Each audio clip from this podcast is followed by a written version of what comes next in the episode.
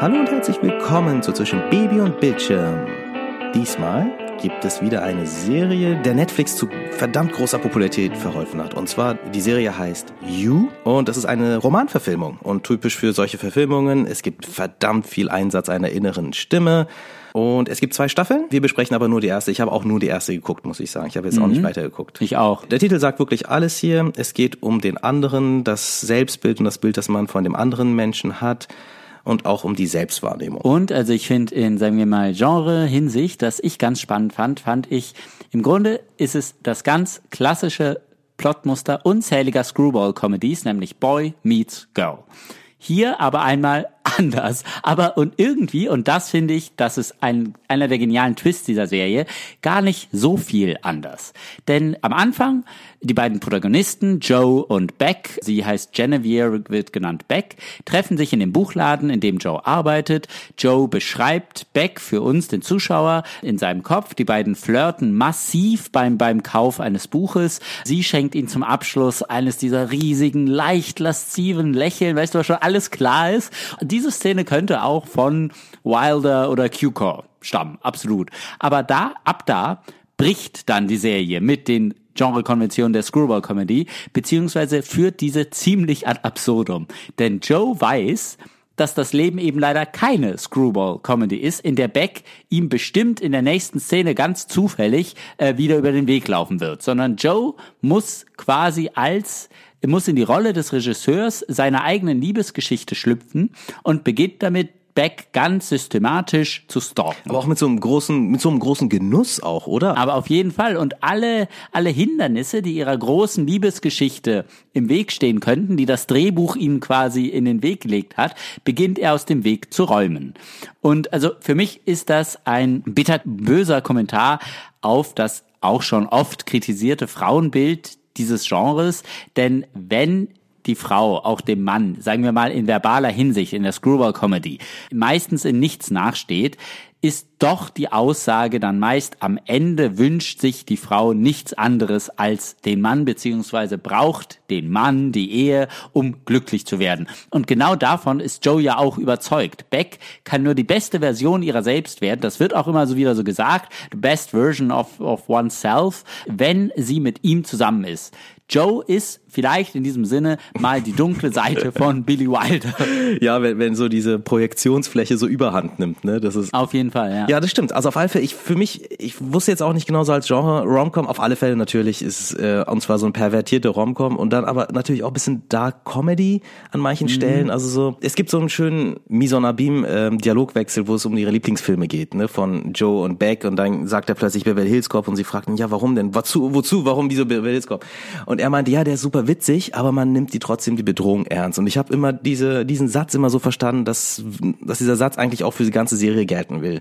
Also der Typ ist bedrohlich, er ist ziemlich aggro und was er tut, ist Stalking und Eingriff ins Leben und die Frau belästigen eigentlich. Die Serie will das natürlich ausbauen und am Ende wird es natürlich immer weiter gesteigert. Also der Schrecken darf natürlich nicht zu kurz kommen, sonst funktioniert die Serie auch an vielen Stellen gar nicht, wenn man sich nicht fürchtet um die Figuren auch. Auf jeden Fall, das stimmt. Und, und ich finde auch, um mal bei dem, bei der Screwball-Comedy-Thematik zu bleiben, ein Element, das in dem Genre auch ab und an eine Rolle spielt, ist die Frage nach Reichtum und Klassenzugehörigkeit. Beck zum Beispiel hier versucht, sich in derselben sozialen Klasse wie ihre Freundinnen zu bewegen, kann sich das aber vorne und hinten nicht leisten. Ihre beste Freundin, hier mal in Anführungsstrichen, sieht dann ja auch auf Joe hinab, eben weil er in ihren Augen dem Lumpenproletariat, um das so mal diese marxistische, hat das Marx gesagt, ich glaube, ich weiß nicht, ähm, mal diesen äh, Begriff wieder zu reaktivieren, weil er diesem Lumpenproletariat in ihren Augen angehört. Also sie sagt dann auch irgendwann mal Beck ganz offen ins Gesicht, dass Beck einen reichen Mann braucht, der ihr einen luxuriösen Lebensstil ermöglichen kann, wo sie dann in Ruhe schreiben kann und sich um nichts sonst kümmern, womit sie aber auch im Grunde total impliziert, Beck, du wirst nie von Schreiben von deinen Büchern leben können. Was ich finde auch eine Beleidigung eigentlich ist an Beck, die ja versucht, Schriftstellerin zu werden. Und hier kann ich aber auch nicht anders, als das als Kommentar auf die aktuelle sozioökonomische Entwicklung jetzt nicht nur, aber vor, am krassesten, glaube ich, in den USA zu lesen, wo eine Klasse, ja fast schon irgendwie Dynastien von extrem reichen Menschen, siehe Trump, die ihren Reichtum ja auch meist geerbt haben und eben nicht selbst erwirtschaftet haben, besitzen 60 oder 80, 99,9 Prozent des gesamten Vermögens. Und Joe, hier ein Spoiler, als er dann die verwöhnte und verzogene Freundin von Beck umbringt, nimmt im Grunde die soziale Revolution ein bisschen vorweg, die ja viele befürchten. Und es ist auch wunderschön gemacht. Also es fängt ja gleich in der ersten oder zweiten Folge mit Mord an. Das ist jetzt kein allzu großer Spoiler. Es wird, es steigert sich ja auch. Das sind natürlich auch Charaktere, die man nicht mag und auch diese verhätschelten, mm. diese einfach diese Gören und diese Jungs, die einfach, also man weiß es schon, das sind, sind einfach so lebendig gewordene Instagram-Posts fast so, ne? Genau, ja, genau, solche Sachen, genau. Also der soziale Kommentar von der Serie ist, ist eindeutig klar. Ich finde natürlich, ist er jetzt aber nicht so Lumpenproletariat und Klassenzugehörigkeit, das sind nicht die ersten Ziele, sondern eben einfach diese Kultur, die unsere Generation und runter eben sich irgendwie in die Gesellschaft reingeschrieben hat. Also so eine Selbstvermarktungsmaschine, wo man immer ständig da sein muss und online sein muss, ohne irgendwie so, also es geht immer schnell zu sein und immer alles muss mal total toll aussehen mit einem schönen Filter drauf. Dazu eben im Gegensatz eben Joe, der einfach der Normalo ist. Und das fand ich irgendwie aber gerade so schön. Also er ist ja wirklich der Normalo und er ist eigentlich ein Durchschnittsmensch und auch in vieler Hinsicht, er hat keine besonderen Fähigkeiten. Also er kann nicht gut kämpfen, er kann nicht, er ist nicht wirklich sportlich, er kann eigentlich gar nicht hacken, obwohl er ständig die Informationen aus den sozialen Medien zieht. Er muss zum Beispiel so Notebooks klauen, er muss ein Telefon klauen, um eben auf diese Information zugreifen zu können. Er hat eigentlich von solchen Sachen wirklich keine richtige Ahnung. Und es hat mir irgendwie so gefallen, dass man eben so Normalo nimmt und gegen diese Menschen mit ihren großen Egos in Stellung bringt, dann lässt man ihn einfach sie töten oder sie als Gegner sehen. Also das, das, ich finde, das funktioniert schon ganz, ganz gut. Auch wenn so ein paar Sachen nicht ganz gut sind, funktioniert es an sich schon, ist es eigentlich eine klare Prämisse. Ja, auf jeden Fall. Also, wo du aber gerade, wo wir schon über das Töten sprechen, also was ich schwierig fand hier, ist, wie die Gewalt erzählt wird. Auf alle Fälle. Ich hatte nämlich wirklich nie den Eindruck, dass die Gewalt, die Joe anwendet, von der Serie verurteilt wird. Jedenfalls nicht bis zum Schluss. Das liegt natürlich auch daran, dass er der Erzähler ist und uns die Geschichte nahe bringt und seine Gewalt immer, immer rechtfertigt. Aber eigentlich wird die Gewalt sogar dann im Fall von dem Nachbarsjungen Paco und dem gewalttätigen Freund seiner Mutter, den Joe, wieder Spoiler, gegen Ende der ersten Staffel umbringt und zwar ziemlich brutal, also der ersticht diesen Mann mehrfach, wird immer mehr als gerechtfertigt erzählt. Also gerade in diesem Fall fand ich, war da so, der Staat versagt, weil dieser gewalttätige Typ ist auch noch Bulle. Äh, die, der einzige Weg, also es wird wirklich so präsentiert, der einzige Weg, den, den aus dem Weg zu räumen, äh, diese Situation für Paco, für diesen kleinen Jungen erträglich zu machen, ist ist, diesen Typen umzubringen. Also hier wird es wirklich so erzählt, dass das System in Anführungsstrichen, beziehungsweise vielleicht auch die Liebe ähm, nach Gewalt verlangt. Diese Gewalt ist auch in Ordnung, solange sie einem höheren Zweck dient. Das ist ja eigentlich so etwas Typisches von Film und Serien, ne? dass man einfach diese emotionale über das vernunftmäßige stellt und sich das eigentlich wünscht. Ja, aber ich glaube, das ist eine Rhetorik, die war vielleicht in den 90er ja, Jahren ganz ja. viele Revenge-Movies, aber mit der haben wir ja eigentlich heute gebrochen. Also heute kann man ja eigentlich nicht mehr den Selbstjustiz-Typen erzählen, ohne dass der äh, zumindest wenigstens von der Geschichte, in der er sich agiert, noch in Frage gestellt wird. Also ich weiß, ich habe jetzt nicht noch nicht in Hunters reingeschaut, diese neue Amazon-Serie über die Nazi-Jäger in den 70er Jahren. Aber ich glaube, das ist genauso. Da sind ja auch ein paar Überlebende des, des Holocaust, äh, machen sich auf Nazi-Jagd in Amerika. Aber den Trailer nicht gesehen habe, selbst da. Und ich meine, das sind Nazis. Nazis darf man einfach mal ungestraft umbringen. Inglourious Bastards hat es uns klar gemacht. Nazis darf man einfach umbringen. Da muss, da muss man nicht diskutieren. Genau. Aber selbst da äh, gibt's schon gleich die Figur, die sagt, wenn ihr so weitermacht, werdet ihr genau wie die. Also sagen wir mal, diese Rhetorik so ungebrochen zu, zu setzen, das hat mich ein bisschen überrascht an dieser Serie, die ansonsten so klug und differenziert eigentlich. Ja, auf alle Fälle. Ich, ich, also ich stimme dir total zu. Ich, und ich glaube, das Stichwort für mich war da ist irgendwie, dass eben, wie du auch meintest, ist, also dass diese Tötungsdelikte nicht hinterfragt werden. Zum Beispiel bei Breaking Bad ist ja so, wenn unser Walter White anfängt, die Leute zu killen, dann hat es ja wirklich Implikationen, die auf die Story Auswirkungen haben, aber auch auf seine Persönlichkeit, ihn verändern und alles reflektieren. Hier sind es einfach nur so Mittel für Zweckzehn, die einfach, man macht es einfach mal und dann ist die Leichenbeseitigung auch gar nicht mal so schwer und alles ist alles ziemlich einfach und er ist wieder seinem Ziel einen Schritt näher gekommen das ist schon, also ich weiß nicht, wie sie es in der zweiten Staffel machen, aber in der ersten Staffel ist das natürlich heute schon mit unseren Reflekt, also mit unserem Medienumgang und so schon nicht mehr so wie vor, ja genau, vor 20, 30, 40 Jahren, wo das dann eigentlich oft gemacht wurde. Wo die Serie auch, also ich, ich bin großer Fan der Serie, ich will die jetzt gar nicht runtermachen, weil also die, die erste Staffel hat mir wirklich gefallen, aber wo die Serie, finde ich, auch ein bisschen zu simpel vorgeht, find, also für meinen Geschmack, ist bei der, in Anführungsstrichen, Erklärung für das Verhalten der Figuren. Also Joe und Beck sind beide, also so wird es in der Serie dargestellt, eins zu eins die Produkte Produkte ihrer Eltern. Also Joe wurde irgendwie von seinen Eltern verlassen. Ähm, das erfahren wir in Rückblenden, daher seine Ängste, betrogen zu werden. Und Becks Vater war Alkoholiker, um dessen Liebe und Anerkennung sie immer irgendwie vergeblich kämpfen musste.